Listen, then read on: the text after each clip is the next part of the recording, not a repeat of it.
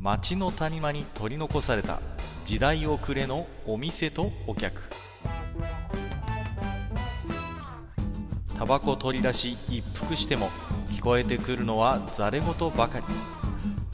隣の席は空いてますよ。ようこそマッチ横丁へ。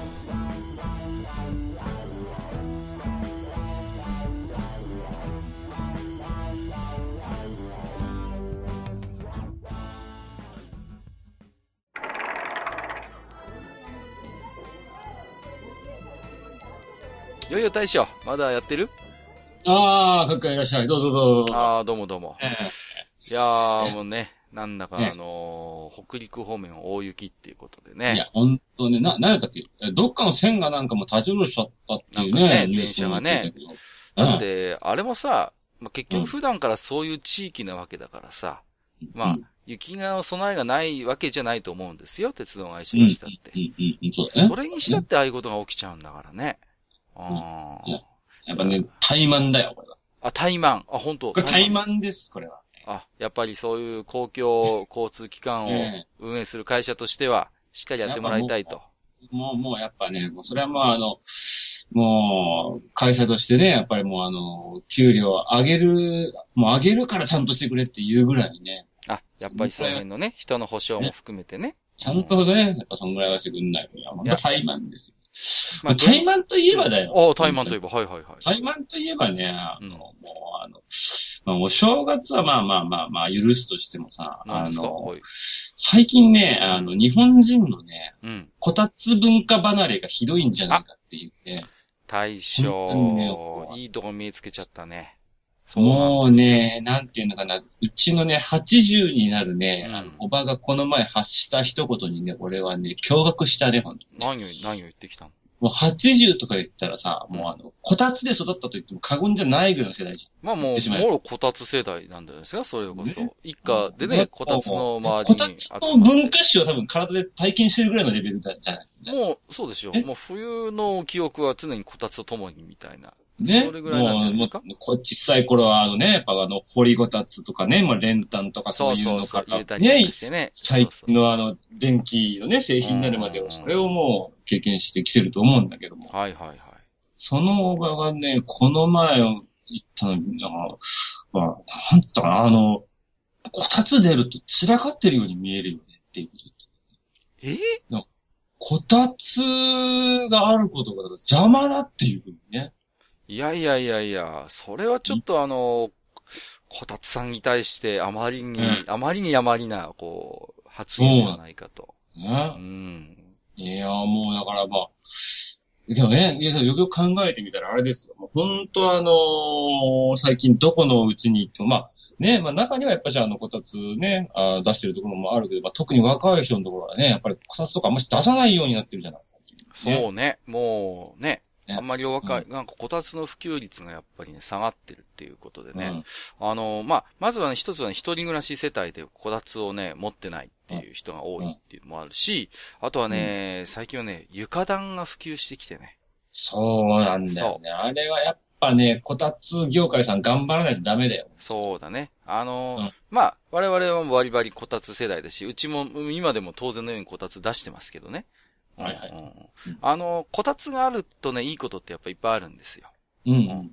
まずね、あのまあ、うちなんか北国ですから寒いわけですよ。ええ、ねええ。でね、こたつっていうのはね、手っ取り早く暖かくなるんだね、これがね。そうだね。つければすぐ暖かくなるでしょでね、まあ周りが寒いもんですから、そこにねね、自然と家族が集まるんだよね。そうだね。そうだねそう。あの、強制的にね、こたつがあるおかげで団らんが始まるっていうね。そうだね。うんそう。これはね、大事なんですよ。いや、本当大事だよ。うん。僕のちっちゃい頃の思い出はね、冬休みなんか冬休みの宿題をこたつでやるわけですよ、寒いから。はいはいはいはい。ね。そうそうそう。で、テレビも普通にあるけど、隣にじいさんが座って、反対側にばあさんが座って、向かいで妹がみかん剥いてるなんていうのがまあ普通だったわけですよ。うんそうするとそこに自然と会話も生まれるわけですよ。そうだね。おー、かっか、おー、なんか最近の宿題ずいぶん難しいな、みたいな。どれどれ、なんつってね。えうん。おじいちゃんにわかるの？なんて言ったらね、全然わからん、はっはっは、なんつってね。うん。まあ、そんなたわいもない話が毎日あるのも、まあ、ある種こたつにみんな集まるおかげ。なんですよ、それは。の全く。そうそうそう。うん。大将ってそうでしょ？ね、こたつに随分思い出あるんじゃないの？やっぱり。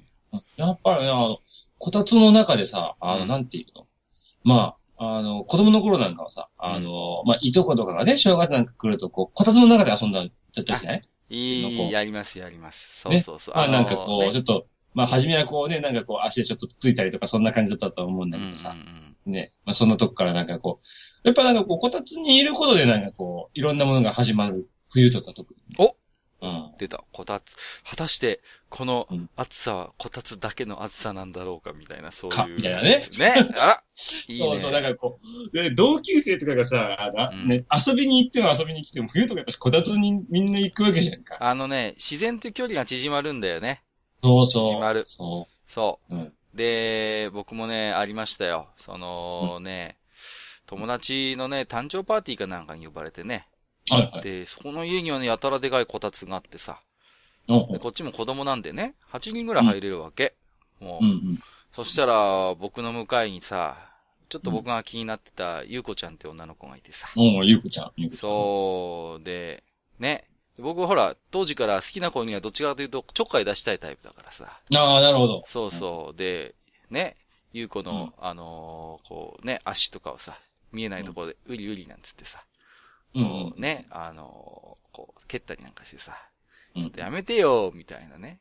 うん。そういう、なんかこう、淡い思い出もね、淡い覚えで。あったり、あったりしましたけれども。えそう。えまあまあけどね、確かにそういう、こう、なんていうのかな、こう、こたつが、誰かさ、もう、こた、うん、本当こたつがあることでなんか冬っていろんな人とこう交わってたようなイメージって、今、今考えるとあるよね。なんか今、今もこ、あの、こたつが、まあ俺もね、あの、こたつが、最近、あの、うちでもね、こたつね、ちょっとね、冷遇されてるんです。あそれは良く、くないね、大将。そんな話をしておいて。そうなの。のだからね。うん。やっぱね、こたつってのは大事だねって。さて、こたつもね、メリットだけじゃないんだよね、これね。メリットはあるよ。デメリットはある。うん。そうそう。デメリットがね、やっぱね、あの、こたつに入るともう何もしたくなくなるね。あのね、もうさ、出たくなくなるでしょ、そもうう、ん著しく行動力が奪われるんだよね。う。そうそうそう。き気力ゲージがみるみる減ってくんだよ。もうそうそうそう。で、そんな時に、あのね、台所とかにいる母親なんかに物頼むと、すげえ怒られるっていうね。はいはいはい。ちょっとあれ取ってきて、みたいなさ。もう、そうそうもうあんたったら、みたいなね。そうそうそう。そうなんです。もう、こたつに入っててさ、こたつの反対側にテレビのリモコン落ちてる時のこの絶望感ね、このね、はぁーっていう。もうさ、もう、地球と月間ぐらいの勢いで遠く感じるからね、こたつの向こう側にリモコンが落ちているっていう、このシチュエーション。こたつさんはね、いろんなもの飲み込むんだよね、ああの人ねそう、そう、あうん、それもあるのよ。あのね、四角になるでしょ、結局、こたつそうの中が。そうそうそう。もうね、うちなんかほらちっちゃい子供がいるじゃないですか。うんうん。もうこの前なんかすごいですよ。もうね、半ばドライフラワー化したみかんが発掘されましたよね。もうね、すありえないほどカチカチでしたよ、もうんう。あありえないほどカチカチなんだよ物がわかんないんだよね、もうね。で、けど、はぐり、なんていうかな、こう、全部、ね、あげたくないじゃん。寒いし、みたいな。寒いし、めったにやらないでしょ、もうね。そうするとさ、うちもね、もうほんと古代遺跡かっていうぐらいいろんなものが発掘されますからね。もうおもちゃのね、ああ、ないとか言ってて大騒ぎしてたミニカーが出てきたりとかね。それこそあの、じゃがりこのなんか食いかけのなんか切れっ端みたいなのが出てきたりとかね。もうね、ほんと大変。もうミステリーハンターです。ほんと、我が家のこたつ不思議発見っていう感じでね。うんすごいんですから、もう、これはね、やっぱね、しょうがないうん。これはね。僕はね、まあちょっとした本当にね、もう、洞窟みたいなところがあるからね。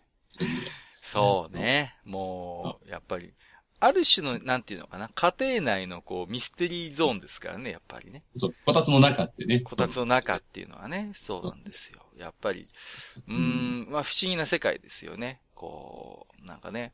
まあ僕があの、なんですかね、あの、この前借りたあの、エロビデオはね、こたつの中でちょっとこう、エッチなことをする、ありましたけどもね、そういう。なるほど、なるほど。こたつの中中から始まるみたいな。こたつの中から始まるみたいな、ちょっとねそうそうそうそう。まあそんな世界もあるそうですけれども。まあ、けどね、あの、なんていうのかな、やっぱ、その、まあ、床暖って確かにあったかいとは思うんだよ。ね普。段あったかいね、あれは。ねうん。けどさ、なんつうのかさ、なんかこう、こたつに入って、まあ、みかんないし、アイスなりね。うんうんうん。あの、もしくは。大人になるともう酒をそこで飲むっていうさ。いいね。こたつに入りながらね、熱燗なんか飲んだ日にはもうたまんないですからね、これはね。そうそうそうそう。もうね。でね、やっぱりね、真ん中にはね、みかんのカゴがあってほしいんですよ。うん。みかんのカゴが欲しい。でね、うん。もうなんかとりあえず手持ち無沙汰だって言ったら、まず正面にあるみかんに手が伸びるみたいなね。そうだね。そうそうそうそう。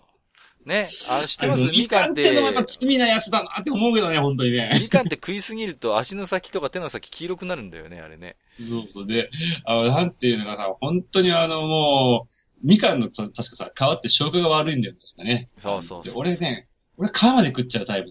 あ、僕もですよ。僕ね、ほら、うんよくさ、丁寧にあの白い部分取ったりする。人いるじゃないですか。僕ね、あれやったことないの、僕。どんなに、どんなに白いのがこびりついても俺そのまま食うからね。うん。確かに消化には悪そうだけど、あれをね、いちいち剥がすことなんかやってられんということうん。でね。そうそう。僕は絶対剥がしません、白いの。うんうん。いやいや、ほんとね、あの、冬にね、こたつに入ってみかん食う、もしくはこうね、あの、スルメかなんかかじりながらちょっとあいい酒かなんか飲むっていう。あの、なんかこう、楽しみっていうのが、なくなっていくっていうのも、またそれも悲しいねって思うしね、やっぱり。やっぱり、なんて言うんですかね。うーんと、まあ、日本がそれほど豊かじゃなかった頃っていうのは、やっぱりね、そんなこたつの外まで、こう、うん暖房をつけるみたいなのっていうのはさうん。う、ん。うん。なかなかこう、贅沢だった時代もあると思うんですよ。はいはい。そうするとまあ、とにかくあったかいのはこたつだけだとなれば、やっぱりね、みんなこたつにワイワイ集まって、ね、でう、んそこでみんな顔つき、まあ強制的にある種ね、距離が縮まるわけですからね。うんそこでいろんな話がね、あの、うん飛び出したりとかしてね。ううん。でね、あのみんなでね、こたつの前で大相撲中継見るなんていうのはね、まあ、うちでもおなじみの光景でしたけれどもね。うん。いや、まあまあまあ、あれね、大相撲っつったらもうなんかもう、最近の各界はわけがわからんね、あれね。急に話が変わったね。うん 急にいや、来たねふと今思ったんだけど、もう、いやまあまあまあ、僕的にはもうね、ぶっちゃけどう、何がどうなのかもうどうでもいいよって思ってるんだけど、もなんだかね。うん。まあ、ひやっぱりね、あのー公益法人ってのは僕はね、本当に腑に落ちないんだよね。非常にまあ、あの、ね、相撲協会っていうのは、ただの法人じゃなくて、公益法人っていうことで、まあ、うん非常に税金とかでですね、優遇されてる組織なんですよねね。そんな優遇する組織かって言いたくなるんですよね。だって、まあ、僕プロレス好きなんですけど、うん相撲だって僕は、あの、工業だと思ってるんですよ。こう言っちゃ怒る人もいるかもしれないけど。いやまあまあ、けど、もう、まあそのね、まあその、名前は違えども、形はほぼそうでしょっていう。うん。だから、うん工業である以上ね、格闘技が工業という形を取ったときに、そこにね、やっぱりアングルとかブックが出てくるっていうのはね、ある種当然のことであってね。その、まあね。まあ、うん一応でもあの世界はガチンコっていうことになってるから、うんね、うん八百長は問題だって言ってさ、まあ過去にもね、うん八百長問題とかあって随分ね、ね。問題になりましたけれども、あのね、しょうがないんですよ、もう。だってさ、もう、と、番付っていうか取り組みの組み合わせだって、特にルールがあって決まってるわけじゃなくて、なんとなくこう決めてるみたいだしさ、なんとなくこうね、あの、番付が近い者同士みたいなさ、うん。うん。だから、そういう、なんていうのか、恣意的なルールがやっぱりいっぱい入ってくる以上、ああいう世界って、うん、やっぱ難しいよね。純粋なスポーツとも見れないしさ。そうなんねなんかこう、うん、やっぱりこう、純粋なスポーツとちょっとち毛並みが違うね違うし、じゃあ、完全にじゃああれは神事かって言われたらそうでもないでしょ、うんそうそうそうそう。格闘技かって言われると、うーん、なんかうん純粋な格闘技でもねえし、みたいなさ。うん。なんか非常に中途半端なんだよね、こう、立ち位置がね。そうだううんん。だから、なんか、こう、外国の力士さんからすると、どっちかっていうとそのガチンコのスポーツっていうイメージで最初入ってやっぱ来るんじゃないのかなって思うんだけどうね。ん。見る側はちょっと違ってるっていう、なんか変な感じだよね。そうそうそうそう。なんかね、やっぱある種のなんかそこにさ、ドラマを見たりとかさ、ね、そうだねするし、うん。大体ね、体格の違う者同士がさ、体重別でも何でもなくぶつかり合うんだから、まあね、その辺を取ってみてもね、うん。うんやっぱり単純な、そういうスポーツとしてもいても、やっぱり公平、もともと公平な世界でもないしさ。で、うん、そうそう。うん、やっぱりなんかこう、まあもちろんそのルールはあるあるけども、じゃあ他のスポーツほどなんかこう、じゃあ公平性が保たれてるかって言ったら、なんかそれもない気もするしね、あれはね。うんで、うん先輩後輩も厳しい世界で、で、非常に特殊で閉鎖された空間じゃないですか。ある種。はいうんで、あのーいろんな不満とかもね、あると思うのよ。力士の中でも。でもそういうものをある種力でこう押さえつけて今まで来たわけじゃん、そういうのはさ。うん、うん。ねうんうんもう、うんやっぱそういうのがだんだんこう、抑えきれなくなってきて、うん。で、いろんな問題がさ、こう、明るみに、多分ね、僕昔からあったと思うのよ、こういう問題って多分、絶対。そうだね相撲界って。うん。うんまあ、力士の問題にしろ、行事の問題にしろね。で、昔は多分ね、あの、相撲協会がすごい強かったから、全部ね、うん揉み消すことができたんだと思うの。うんうん。だけど今もう上がすっかりガタガタになってきてしまったんで、うんそういう今まで揉み消すことができたことが、揉み消せなくなってきただけなんじゃないかなっていう。ああ、そうかもしんない、ね。だからこういう事件が急に増えてきたっていうことではなくて、単に隠せなくなってきたっていうだけなんじゃないのかなっていうふうに僕は思っちゃうんですよね。うん。まあね、なんかその、ね、この前のその、まあ問題になった事件だって、まあ、まあ、あの、プロレスのな、ね、世界だと割とそういうのよく聞く話であったりするじゃん。昭和のさ、プロレスの人たちの話だけど、そうそうそうそう。ね、もう普通になんかお前はあそこで負けろとかさ。ね、うんうんそうそうそう。だってそれがもう暗黙の了解になってて、で、プロレスってそういう部分もある種演出に組み込んでたりするじゃないですか。ね。そうだよね。なんか疑惑の判定とかがあったりなんかするとさ、うまい具合にそれを利用してさ、因縁の対決再びみたいな感じでさ、そうそうそうそう。話題作りにこう、うまーくこう、スイッチしてやるでしょ？ところが相撲ってさ、一応ガチンコってことになってるから、それができないんだよね。そうだね。そう、んそれを利用できないじゃん、ある種。そういうしなスプ、プロレスみたいなしたたかさを出せないからさ。うんんそういうところでもいろいろとこう、うっ、うっぷんが溜まるっていうかさ、なんか疑惑の判定とか言われたら、プロレスだったらわかりやすく、じゃあもう一回当事者同士やらせてみようぜってなるけどさ、うんなかなか相撲の世界ってそうはいかないじゃないですか。そうだね。うん、じゃあね、高野岩と白鵬、因縁の対決を千秋楽に持ってきますみたいなさ、そういう演出ってできないでしょだって。それができたら面白いんだけどさ、もうめっちゃお客さん集まると思うよ、本当に。どうなるんだろうみたいな。多分めっちゃお客さん集まると思うけど、うん多分いろんなとこからクレームが来るんだろうね。そうそう、そういうことができない世界じゃないですか。だから、その、これもさ、いつもマッチ横丁で言うことなんだけどさ、うんなんとかどうっていう風にしてしまうとね、やっぱり話がめんどくさくなるのよ。そうだね。ね、相撲どうでしょ、ううんん、野球どうとかなんでもそうだけどさ、うん。だから、ね、そういう、高野花親方が非常にそういう相撲どうみたいなものをさ、まあ、大、大切にしてるっていうのはすごいよくわかるんだけれども、そういう、なんか高い精神性と、じゃあ今の相撲協会のそういう制度とかっていうのが、うん。じゃあ、ちゃんと、その、すり合わせでできんのかなって言ったら、絶対できないと思うんですよ。うんうん、だその辺の多分ジレンマも、いろんな関係者が持ってるんだろうし、うん。でもそういうものを、まあ相撲って特殊な世界だからっていうことで今まではなんとなくなあなあでやってきたんだろうけど、それがもう難しくなってきたっていうことなんじゃないのかなうん。ええそう思いますよ。うん。なんでこたつから相撲の話になったんだっけ？本当だよね。まあ、こたつに行ったら、はいこたつ入ってて相撲を見るっていうのは割とこう、なんていうの、よくあるシまあそうねチュエーションだけどね。でもなんか最近はさ、こう、一人用こたつっていうのも実はあるんだっていうことでね。へえそうそうちょっとそういうのも。かわいい、すんごいかわいいこたつとかありますっけよ。はあ、やっぱこたつ業界さんもそれなりにこう、考えてる攻めようとね、今ねそう、一人暮らし世代も、世帯も増えてきましたから。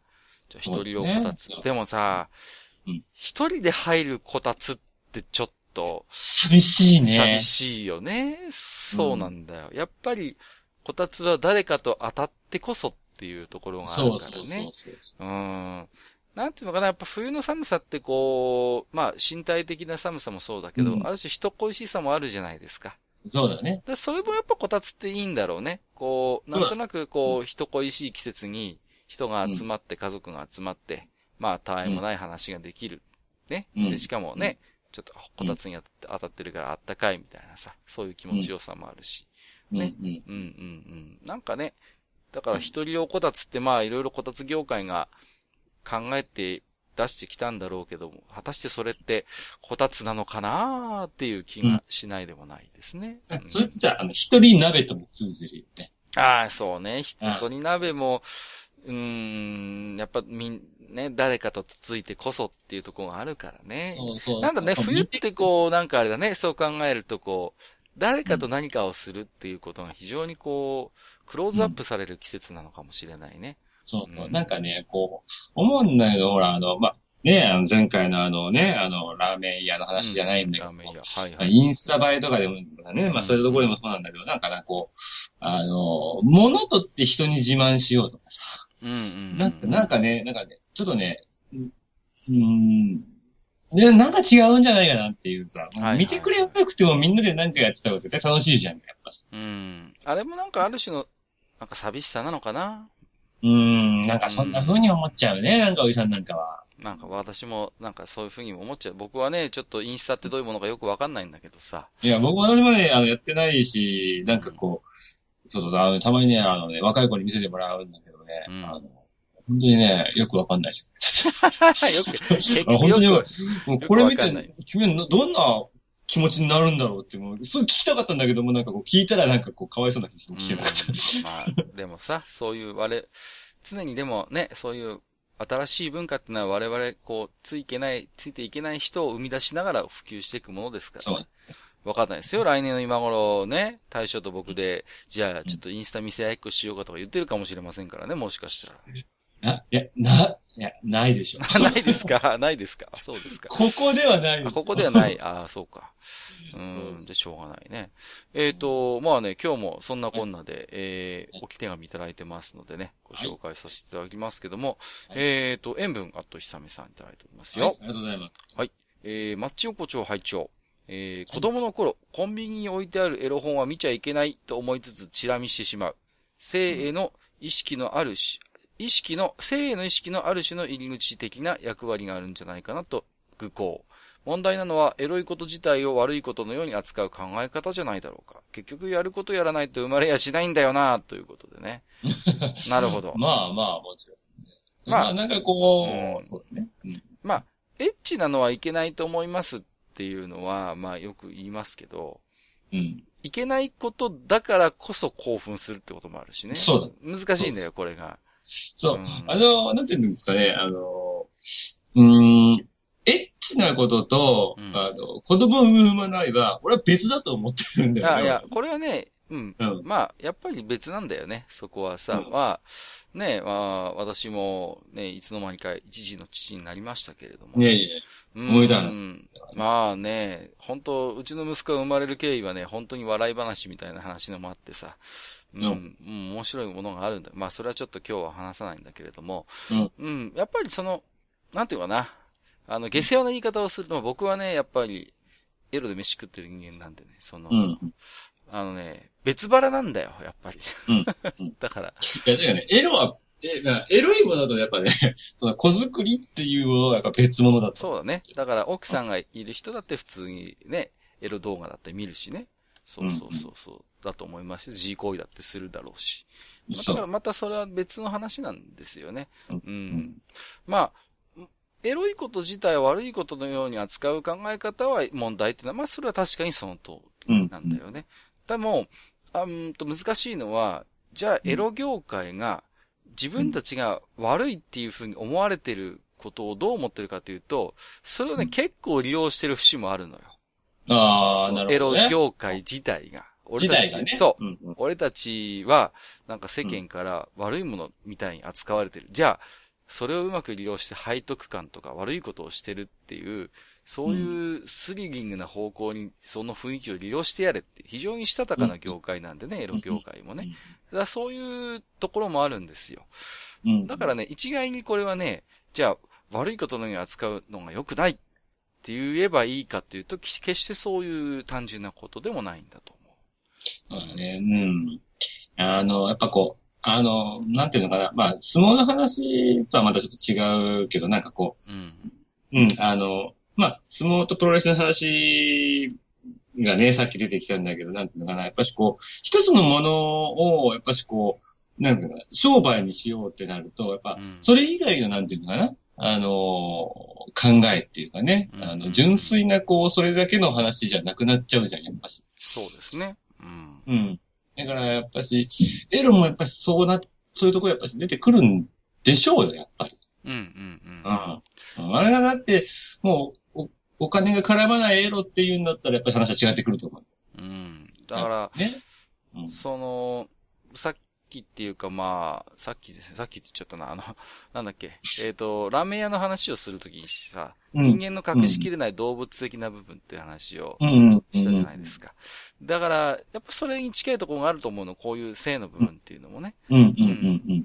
うん。だから、やっぱり、明けすけに見せてしまうことは、やっぱり、うんやっぱマナー違反だしね。それは、うんうんうん見てて気持ちのいいものじゃないし。うん。でも、やっぱり確実にあるものだし、だから、うん食べるという行為が、まあ、うん。非常にその、なんていうのかな、あのーまあ、人にそんな堂々と見せるものではないけれども、美味しいものを食べた時の幸せな感じとか、うん。感動っていうのは大きな喜びじゃないですか。うん。ううんん。一緒なんだよね。やっぱり、その、性に関して言っても、やっぱり、うん、人に、人様に堂々とこう、見せるような、そういうものではないんだけれども、でもやっぱりそこには大きな喜びがあるわけだからね。うん。うん。ううんん。うんだからやっぱり、そういう動物的欲求というか行動をうん、どうこう、うんやっぱコントロールするかっていうのはやっぱりそう、だね。大人の一つの、し、うん、そういう話だよね。うん、ねじゃないかな。と思いますね。はい。うん。えーと、塩分アットひさみさんありがとうございました。はい。もう一ついただいてますよ。えー、毎度おなじみ、アマンさん、いつもありがとうございます。ございます。アマンさんっていっぱいポッドキャスト番組聞かれてるんですけど、はい。アマンさんがね、番組にお手紙を投稿されることってそこまで多くないんですよ。え、けど、うち、うちしょっちゅうじゃないですか。うちはおかおかげさまでいただいてるんでありがたいんで、アマンさんやるし選ばれた番組なんですよ。こういうこと言うと、ちょっと傲慢かもしれませんけど。そうですね。う。ん。えっ、と、カツ丼価格1000円以上強制法案に大賛成です。おああ。強力な見方が。個人的にはうな重専門店以外での販売禁止法案も通したいところです。あのさ、これす、よくわかるのよ。今牛丼屋とかでもうな重わかるわ。出すでしょ？うな丼とかうな重とかさ。ねあのさ、もう、うん、あんまり悪口言いたくないけど、うん、なんかゴムみたいに硬かったりとかさ、いや、もなんかね、うんもう食いたくはないんだよね。やっぱ専門店以外だとね。そう。で、ちょっとね、例えばだよ、そういう、本当にうな重専門店とか美味しいところで食べたことはなくて、例えばそういう、まあなんでもいいや、ファミレスでも牛丼屋でもいいけど、で、残念ながらちょっとあまり美味しくないうなぎに当たった時にね、あ、うなぎってこんなもんなんだって思われるのはあまりにもうなぎがかわいそうというか、うなぎが悔しいと思うんですよ。そうだね。う。ん。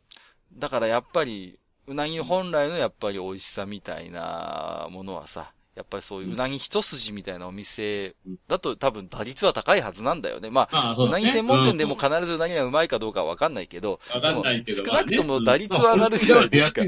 そうそうそうそう。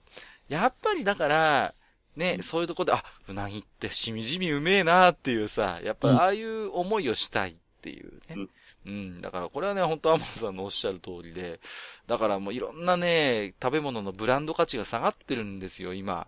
本ね当に。うんもう、ダメよ、うんもう、カツ丼なんて、本当ね、500円とかね600円でね、あの、ラーメンなんだよ、それで、その値段で食べるのは。そうそうそう。それこそラーメンなんだ。そうそうそう。ね。うん。だ、じゃあ、かといって、じゃあ僕がね、立ち食い蕎麦屋のカツ丼が嫌いかって言ったら、あれはあれでいいんだよね。残念ながら。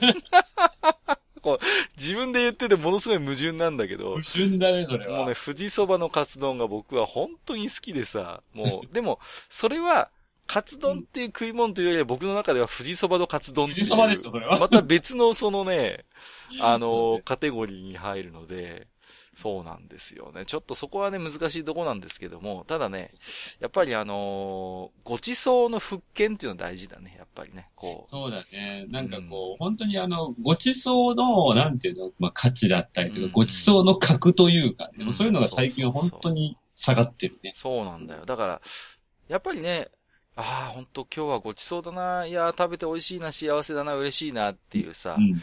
そういう風に思える、やっぱり、ものが、こんなに豊かになった世の中なのに、どんどんそういう機会って逆に狭まってる気がするんですよ。うんうん。だってなんていうの、あの、今の時代ってさ、もうちょっとした、ちょっとしたチーズの方がさ、うん。カツ丼より上だったりするじゃん。そうそうそうそう。そうなんだよね。わかんなくなってくるんだよ、もう。そうそうそうそう。昔チーズっつったらおやつだっただけだよ。そうそう。だってあのさ、本当に、なんていうの、ベビー、ベビーチーズとかさ、あのさ、チーズビットとかさ、もうね、そういう世界だったのに、今はもうなんか、なんちゃらなんちゃらチーズとか言ってさ、なんだこれそうそうそうそう。もう、もう、それをワインと一緒にとか言うと、もう言い出したらもう、それはもうか、カツ丼なんてほんと隅に追いやられちゃう。ね。だから、まあ、昔はそういう意味では分かりやすかったんですよ。その、やっぱ高いものがごちそうで美味しいもんだっていうものだったけど、今は、だからそうじゃなくても、か値段っていうのは必ずしもそのごちそう感と比例関係にないっていうのかな？うん。うんうん。そういう気もするから、昔よりも今、そういうごちそうを探すのはね、大変になってると思うんです。そういう意味では。ねなかなか値段っていうのが、その絶対的な物差しには今ならないから。ならないね。ならないから。そうそうそう。だけど、やっぱりね、うん、まあ、なんでもいいんですけど、あの店のあれは本当に僕にとってはごちそうだから、なんかいいことがあった日にごご褒美で食べようとかね、ボーナスが出た日にはあそこで食べることを決めてるっていう、なんか、マイごちそうを持ってる人、なんか一個幸せだよなって思う。ああ、まあ確かにそうだそう、ね。マイごちそうを持ててる人はね、僕幸せだと思うんです。うん。うん。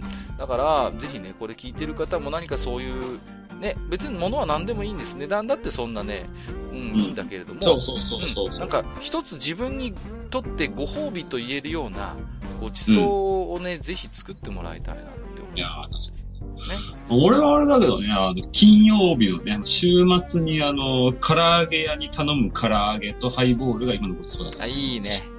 いいね。はいからね。ね。もうね、そこの唐揚げが味が濃くてさ。あ、いいね。酒に合うんだ、これが。そうそうそうそう。いいですね。これがまたその、唐揚げの油をこう、ハイボールの炭酸が流してくれるわけだ。そうそうそう。たまらんね。たまらんたまらんよ。ねもうね。まあまあ、そんなこんなでね、大将今日もいい時間になってきたんですよ。はいはい。もうね、いや、だからね、何ですか？今日なんかこたつの話からいきなりね、相撲問題に発展というね、ねもう予期もしない展開がありましたけれどもね。ねまあ、もう一回ね、皆さんちょっと、あのー、布団、布団じゃないね。あの、最後、最後の最後の布団って言っちゃったよ。あの、こたつ文化をね、見直していただいて、はい。えぜひともね、あの、押し入れにね、この冬閉まったままだなという人もね、まあ、ね面倒かもしれませんが、一回出してみてね。そうですそうそうそう。ぜひともね、あのーこたつの横、あの、中にね、しわしわのみかんをぜひ量産していただきたい。えーお菓子の切れっ端をね、ぜひとも隠していただきたいと、えー思います。散りばめていただければ。はい、と言いますんでね。まあ、はいあのね、大将まだまだ寒いんでね、お互いにちょっとこう、いやいやね、本当に体調には気をつけてね、やっていきたいと思いますんで。はい。じゃあね、私も家のこたつに当たりに帰りますんで、じゃああ、まず。はい大将も寒いんで気をつけて帰ってくださいね。はいはいはい。あ、はい、どうも。はい、どうもありがとうございました。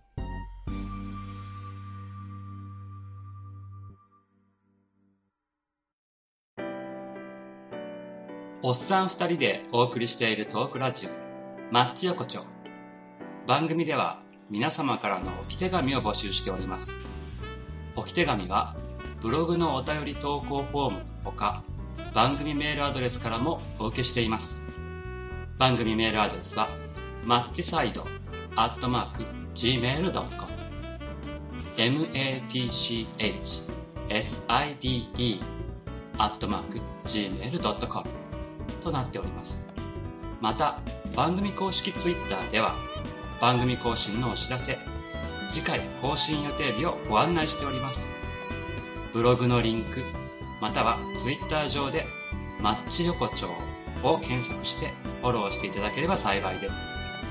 また公式 Twitter へのリプライや「ハッシュタグマッチ横丁」をつけていただいたつぶやきも番組内でご紹介させていただく場合がございます。皆様からの置き手紙お待ちしております。